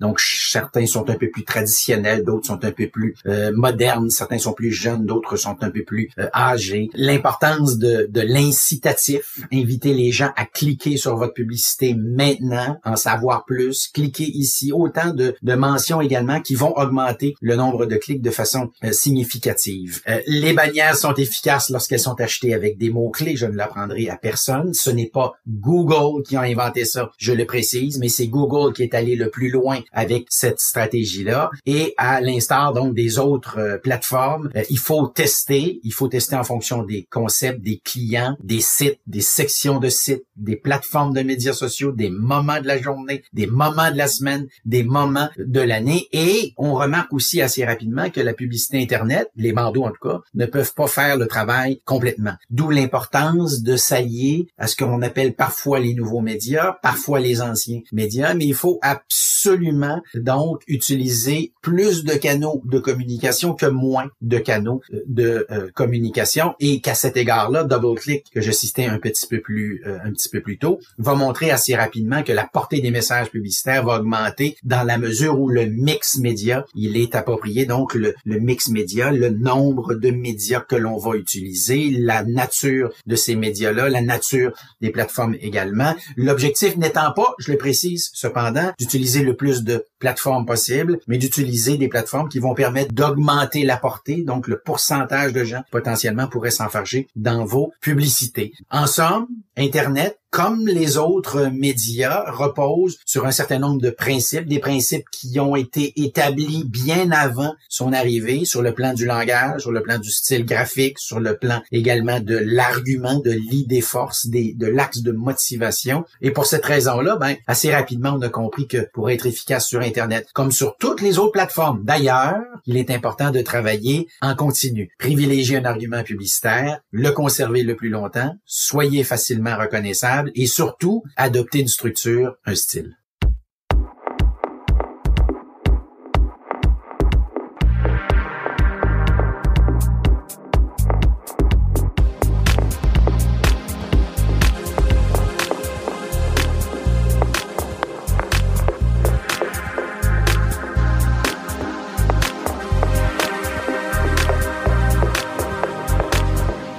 Retour dans ses vallons et ses montagnes suisses, Thierry Weber n'a pas perdu un instant et il nous présente cette semaine une nouvelle invention suisse dans le domaine de la 3D. Bonjour Bruno, bonjour les auditeurs de mon carnet.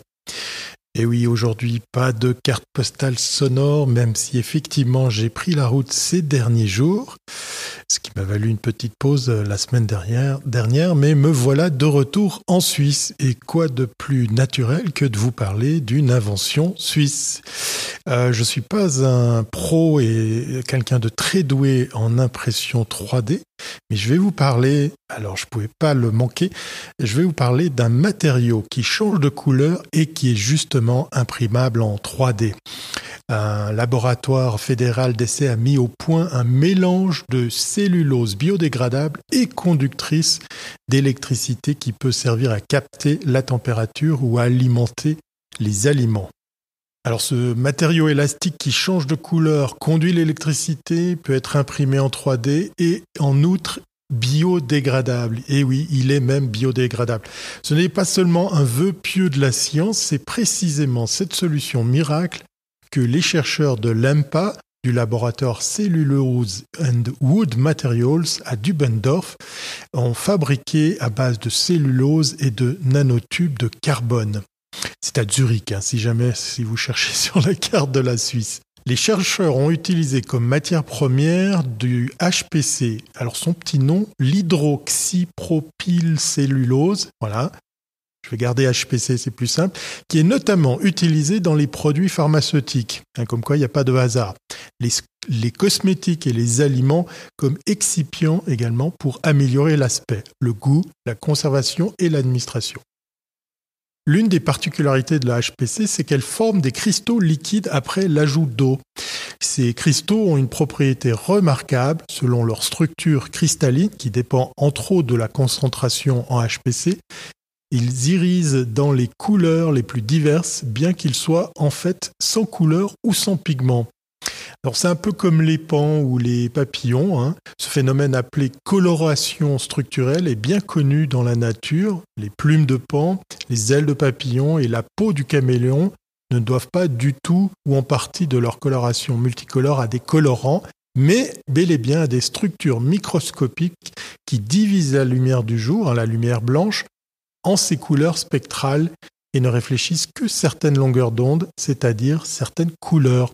Je ne sais pas si vous avez en tête euh, le fameux euh, logo du, du prisme d'un album de Pink Floyd, ben vous aurez en quelque sorte l'explication de ce que je tente de vous expliquer, euh, qui est malheureusement très visuel. La couleur du HPC ne change pas seulement avec la concentration, mais aussi avec la température. Pour mieux exploiter cette propriété, L'équipe de Gustave Nistrom a ajouté 0,1% de nanotubes de carbone au mélange de HPC et d'eau. Cela rend le liquide conducteur d'électricité et permet aux chercheurs de contrôler la température et donc la couleur des cristaux liquides en appliquant une tension électrique. Bonus, le carbone agit comme un absorbeur à large spectre, ce qui rend les couleurs plus intenses. Grâce à un autre additif, une petite quantité de nanofibres de cellulose, l'équipe de Gustave Nistrom a en outre réussi à rendre le mélange imprimable en 3D sans compromettre la coloration et la conductivité. Alors qu'est-ce qu'on va pouvoir faire avec ça? Ben, Grâce à l'impression 3D, les chercheurs ont fabriqué différents exemples d'applications à partir de ce nouveau mélange de cellulose Parmi eux, un capteur de contrainte qui change de couleur en fonction de la déformation mécanique, ainsi qu'un simple écran composé de sept segments commandés électriquement. À l'avenir, l'encre à base de cellulose pourrait trouver de nombreuses applications très différentes pour des capteurs de température et de déformation, pour le contrôle de la qualité des aliments ou pour le diagnostic biomédical. Les matériaux durables qui peuvent être imprimés en 3D présentent un grand intérêt, notamment pour des applications dans l'électronique biodégradable et pour l'Internet des objets, explique Gustave Nistrom. Je ne suis pas peu fier que mon pays continue à innover. Reste à savoir effectivement si ces applications verront le jour. En tout cas, mélanger biodégradable et impression 3D dans la même phrase, je trouve ça très très intéressant et très prometteur. Allez, portez-vous bien, imprimez bien si vous faites de la 3D et à très bientôt si c'est pas avant.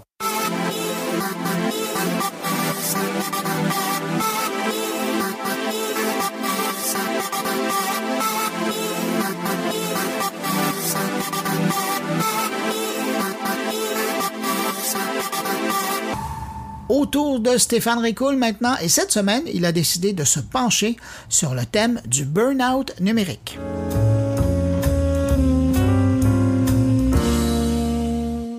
Anne Alombert, dans son ouvrage Schizophrénie numérique, prend le temps de s'interroger à propos des impacts des technologies numériques sur nos esprits, notamment nos capacités de réflexion. Pour elle, les mutations que nous vivons aujourd'hui peuvent néanmoins être mieux comprises si on les appréhende dans l'histoire longue des évolutions des technologies de l'esprit ou des supports de mémoire. C'est ce qu'il en ressort d'une entrevue qu'elle a passée pour la Human Technology Foundation, durant laquelle elle exprime le fait que les réflexions de Platon sur le sujet de l'écriture, celles de Kant sur le livre, de Anders sur la photographie, de Adorno sur le cinéma ou de Stigler sur la télévision et le numérique nous permettent de mieux comprendre les effets des dispositifs sur nos capacités psychiques que sont les souvenirs, la mémoire, la perception, la réflexion, l'imagination et les désirs. La notion de schizophrénie numérique est pour elle ce tiraillement entre le fait d'attribuer aux machines toutes sortes de capacités mentales ou psychiques au travers de termes comme intelligence artificielle ou apprentissage automatique, et la prise de conscience des efforts nocifs des dispositifs numériques pour ces mêmes capacités. On parle de surcharge informationnelle, perte de mémoire et d'attention, troubles du sommeil.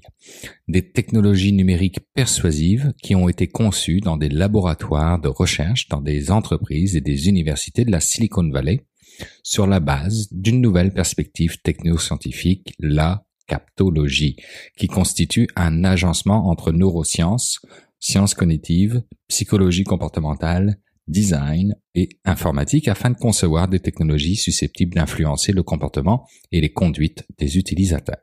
des fonctionnalités et des interfaces qui sont développées pour capter les attentions, renforcer les habitudes comportementales et provoquer des réactions réflexes en stimulant directement des processus cérébraux, comme la bien connue sécrétion de dopamine, neurotransmetteur responsable de la sensation de plaisir. Dès lors, les facultés de réflexion, d'interprétation, de décision, d'invention constitutives de la vie de l'esprit sont court-circuitées. Elles n'ont plus le temps de s'exercer. Toujours dans cette même entrevue, Anna Lambert souligne que le problème de l'économie des données et des technologies persuasives est qu'elles ne sont pas soutenables. Ni sur un plan écologique. On le sait, le stockage des données est très coûteux énergétiquement, de même que l'entraînement des IA génératives, ni sur un plan mental, des fonctionnalités comme le défilement infini ou les notifications engendrent des troubles dans l'attention ou la concentration, ni sur un plan social, puisque les réseaux sociaux fondés sur la quantification des vues renforcent les comportements individualistes et concurrentiels ainsi que la diffusion de fausses informations. L'enjeu consiste donc à inverser cette tendance autodestructrice en soutenant des technologies qui permettent le partage des savoirs et la production de communs, et surtout qui sont adaptés aux besoins des habitants et des localités, et donc ne constituent pas des systèmes planétaires et standardisés. Preuve s'il en fallait, un autre article, cette fois-ci dans le Tom's Guide, sur le fait que l'algorithme de TikTok pousse les influenceurs au burn-out. Abrutissant pour les utilisateurs, on le sait, l'algorithme de TikTok l'est aussi pour les créateurs de contenu, car la célébrité vient à quiconque poste la bonne vidéo, même s'il n'a pas de followers. TikTok fonctionne effectivement purement sur la suggestion de vidéos à l'aide de son algorithme, obligeant les créateurs à poster toujours plus et incitant ses utilisateurs à poster eux aussi. Car vous aurez beau être fan de la vidéo d'un créateur, cela ne veut pas dire que vous verrez sa prochaine vidéo. Pour continuer à capter l'attention, les créateurs de contenu doivent donc publier toujours plus en pariant à chaque fois que l'algorithme daignera montrer leurs vidéos en suggestion pour attirer le public. Et si vous pouvez espérer vivre de la relation que vous tissez avec vos fans sur YouTube, oubliez ça sur TikTok. 1000 vues n'est rémunéré que 3 centimes, et seulement pour les influenceurs reconnus par le réseau, du moins pour le moment, puisque TikTok regarde à devenir payant en proposant aux créateurs d'apposer un paywall pour certaines vidéos afin de mieux rémunérer ses créateurs, alors que sa popularité, justement, stagne depuis 2022 aux États-Unis. En attendant, tout cela pousse les influenceurs TikTok à publier toujours plus, les menant au burn-out, ou les menant à créer leur double numérique. Dans la réalité, c'est un pari osé qu'une seule influenceuse a fait à date, mais qui pourrait peut-être se développer dans l'avenir. Cette influenceuse, c'est Karine Marjorie une jeune influenceuse américaine qui a créé un clone d'elle-même pour pouvoir répondre aux nombreux messages de ses fans et créer un lien avec eux, et que le Los Angeles Times a pu interviewer. À 23 ans, Karine Marjorie est suivie par 2 millions de personnes sur Snapchat, faisant en sorte qu'elle reçoit quotidiennement entre 100 000 et 500 000 messages, et moi qui me plains de ne pouvoir répondre à mes quelques dizaines de courriels par jour. Elle a donc fait un partenariat avec une start-up technologique pour créer un clone d'intelligence artificielle personnalisée qu'elle a appelé Karine AI, original, qui permet, tenez-vous bien, de chatter avec ses fans pour un dollar la minute. Présenté comme un compagnon de vie, le clone virtuel de l'américaine permet à ses abonnés de nouer une relation intime avec elle, même s'ils savent très bien que c'est une IA, précise l'influenceuse. Ça me rappelle bien évidemment le film Her, une histoire d'amour postmoderne, où un homme et une voix sortie de son ordinateur tombent amoureux jusqu'à ce que la technologie montre ses limites. Sauf que là, on est dans la vraie vie. Et non contente de ce commerce d'un nouveau genre, Karine Marjorie a lancé un second partenariat avec une autre entreprise qui permettra aux fans de parler avec la vraie Marjorie de l'autre côté de l'écran, explique le Los Angeles Times, un service haut de gamme pour lequel les fans doivent débourser un minimum, un minimum de 5 dollars pour pouvoir envoyer un message sur FanFix, une plateforme dédiée qui, selon elle, rapporte à l'influenceuse 10 000 beaux dollars par jour et devrait monter entre 5 et 10 millions de dollars d'ici la fin de l'année.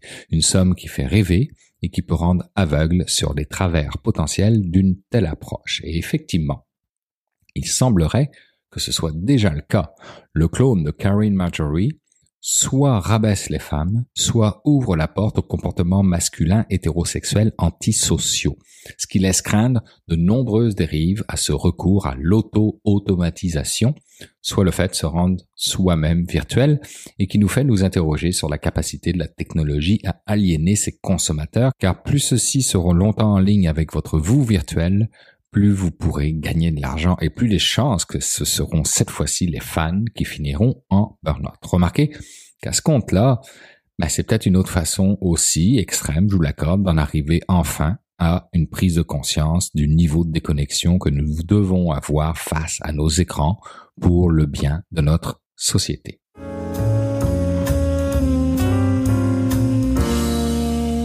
C'est maintenant le temps de rejoindre mon ami Jean-François Poulin. Bonjour Jean-François. Bonjour Bruno. Jean-François, cette semaine, euh, tiens, tu fais place à la relève, à la jeunesse dans l'univers du UX parce que tu nous présentes une jeune praticienne. Ah, c'est bien dit. Oui, une jeune praticienne UX, évidemment, Caroline Aubert. Euh, qui est euh, dans la région de Marseille euh, et périphérie, comme il est indiqué sur son LinkedIn, et qui est donc, mais ce, ce qui m'a beaucoup attiré dans son approche, dans sa façon de faire, bon, d'abord, elle est jeune, elle est nouvelle dans, dans bon, quatre ans quand même, pour, pour des vieux que nous sommes, ça fait quand même relativement nouveau. Elle a une bonne expérience et elle se spécialise dans les startups. Et on le sait, c'est quand même des petites bêtes dans le milieu de des affaires qui sont différentes, qui font les affaires différemment et qui ont souvent la prétention de vouloir réinventer les domaines de l'industrie. Il, il, faut être euh, particulier, euh, il faut avoir une approche, une méthodologie qui est euh, particulière avec cette clientèle-là. Et de la discussion que j'ai eue avec Caroline, je vois qu'elle l'a bien intégré. Elle intègre très bien les méthodologies UX de rencontrer, faire des ateliers, bien comprendre le besoin, prototyper, euh, euh, tester, etc. Toutes les étapes qu'on a vues lors des entrevues des dernières années, euh, ben, elle l'a très, très bien. Puis j'étais content de lui parler et de l'entendre dire ça. Je pense qu'elle elle représente bien une nouvelle génération de jeunes consultants UX qui travaillent bien. Ben, tu dis ça, c'est comme si ça faisait loin, loin, loin, mais toi, même dans le quotidien, tu travailles de temps en temps avec les startups. Ah oui, absolument, absolument. Mais j'étais content d'entendre parler une, une, seule personne, une consultante indépendante, qui va appliquer quelque chose que, oui, une, une, agence comme P2, mon agence, va appliquer avec plusieurs personnes, plusieurs corps de métier. Vont, on va faire ça aussi.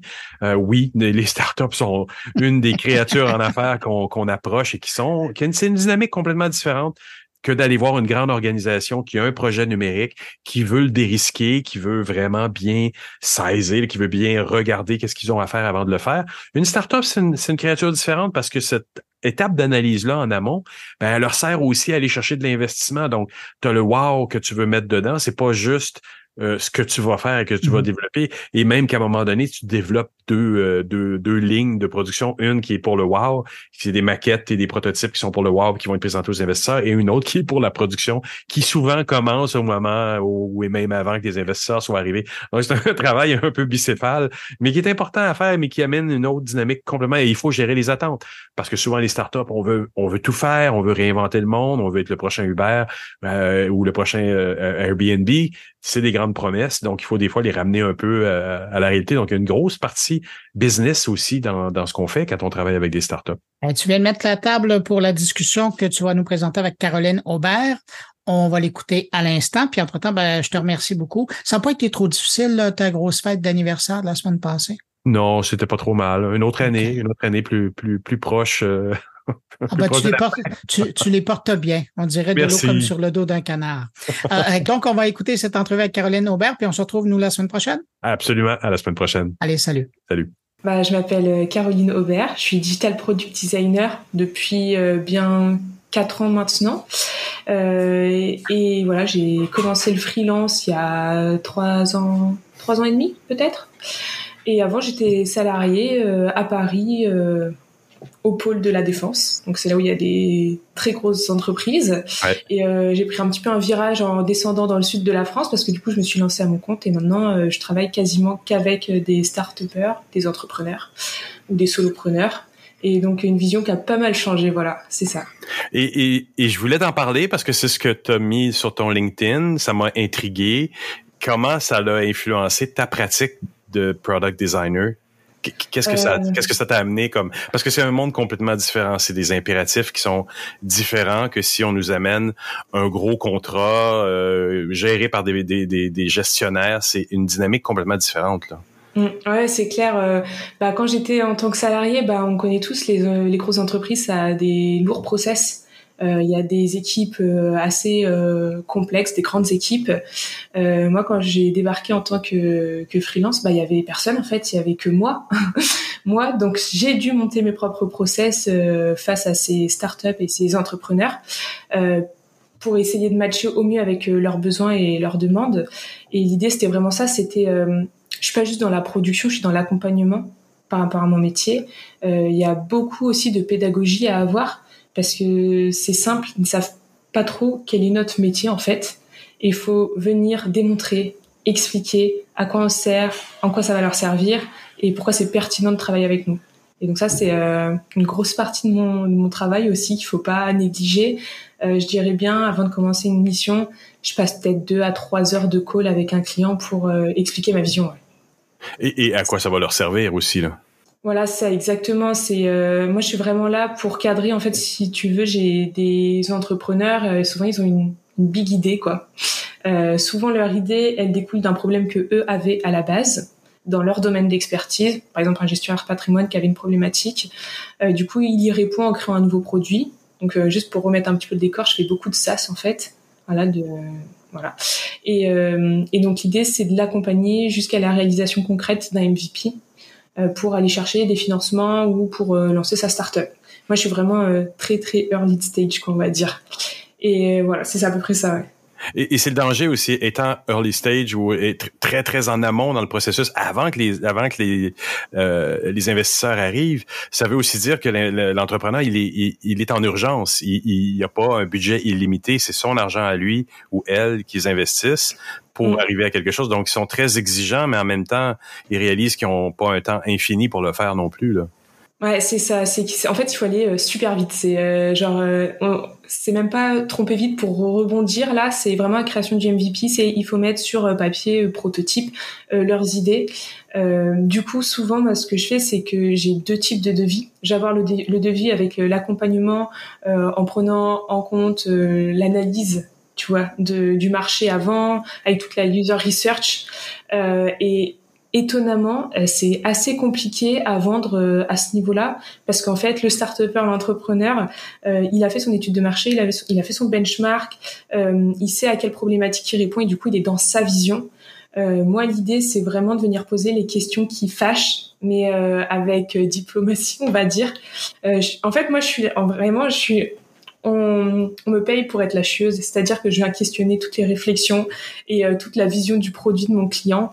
Et souvent, en fait, euh, ils se retrouvent un peu coincés et bloqués, mais ça, ça leur fait plaisir, en fait, qu'on s'en rende compte à ce moment-là, dès le début du produit, que je vienne challenger ça comme ça. Ben, ça fait plaisir ou ça choque ou ça, ça gratte euh, un peu beaucoup, parce qu'en fait, parfois, tu peux aussi les mettre devant des évidences qui font que ça remet en, en, en cause leur modèle d'affaires.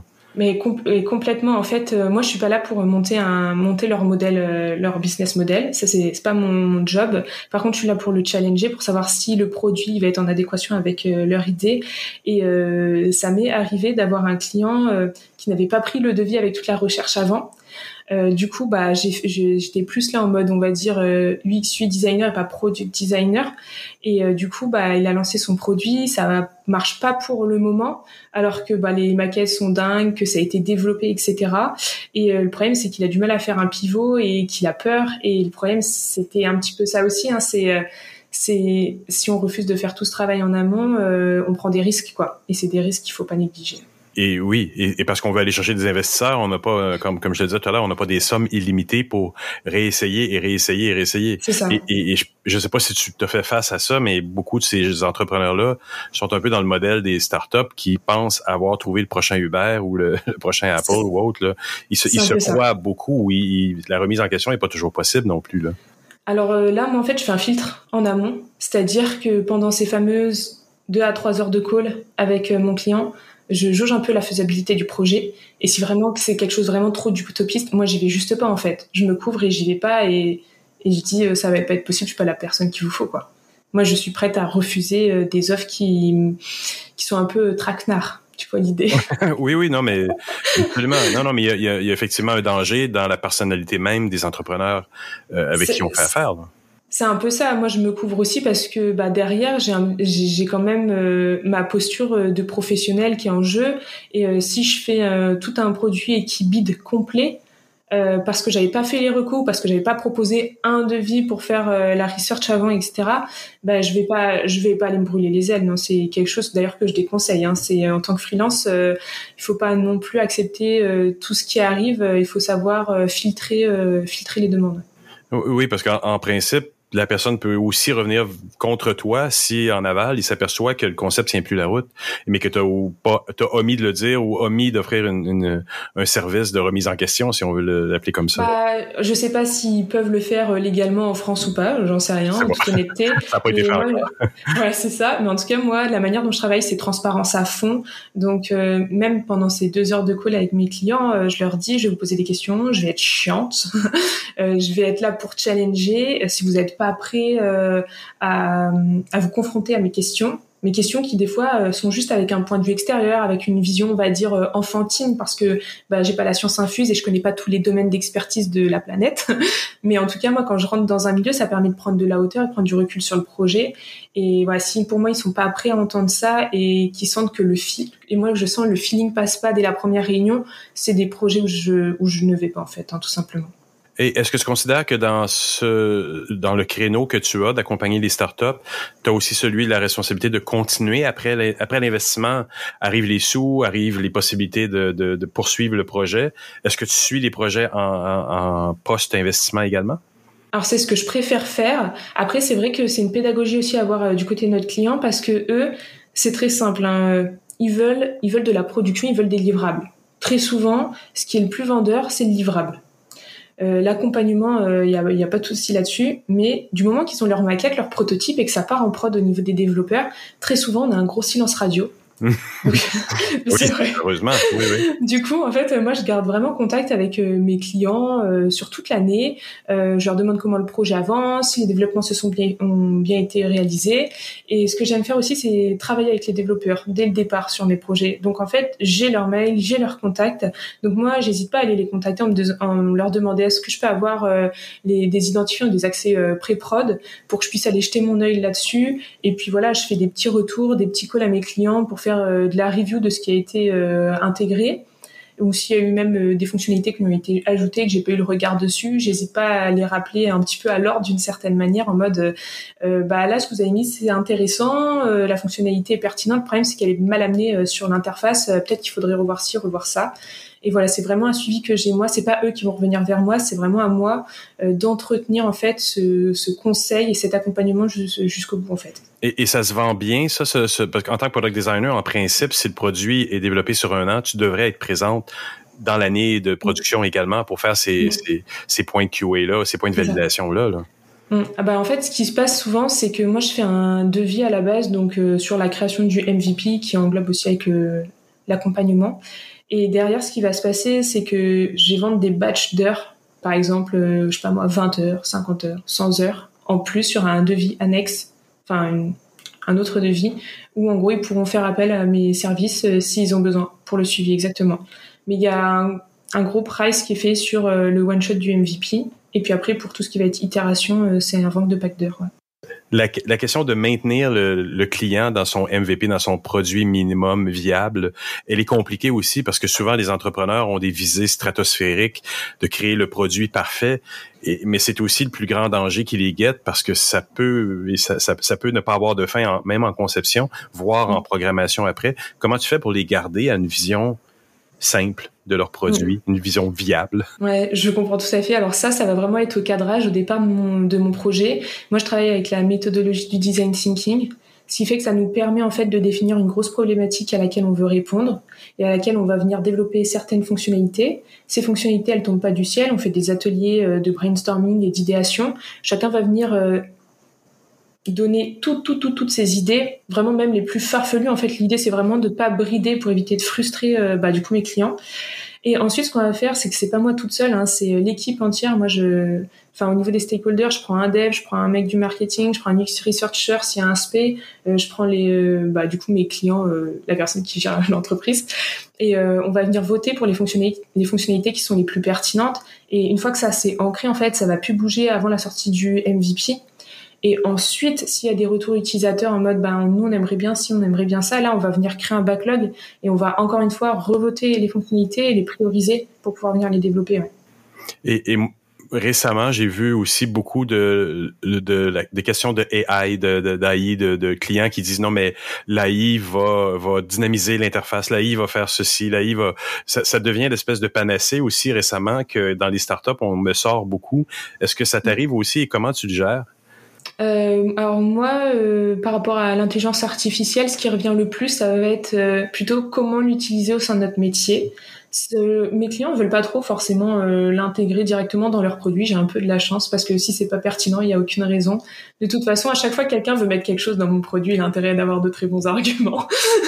mais mais mais si, ouais, bah oui, je, je filtre. Et sinon, ça va être plus par rapport à l'intelligence artificielle en tant qu'outil pour mon métier.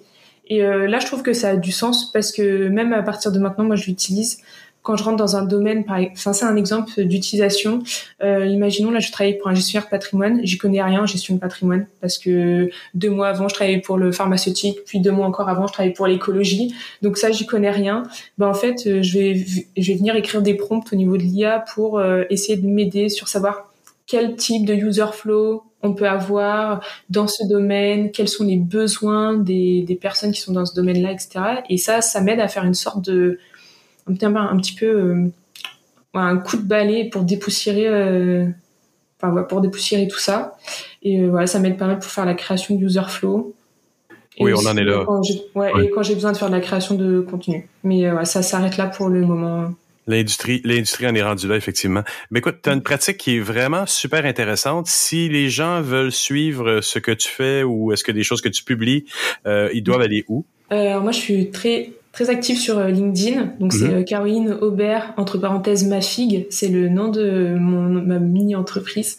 je me suis pas embêtée, hein, c'est juste le, le verlan de Figma parce que c'est mon logiciel ah. de cœur. Bah oui. et, et pareil, du coup, j'ai mon site internet, c'est mafig.com. Voilà. Super. On invite tout le monde à aller suivre ça euh, ou te suivre toi. merci beaucoup, Caroline. Mais merci à toi.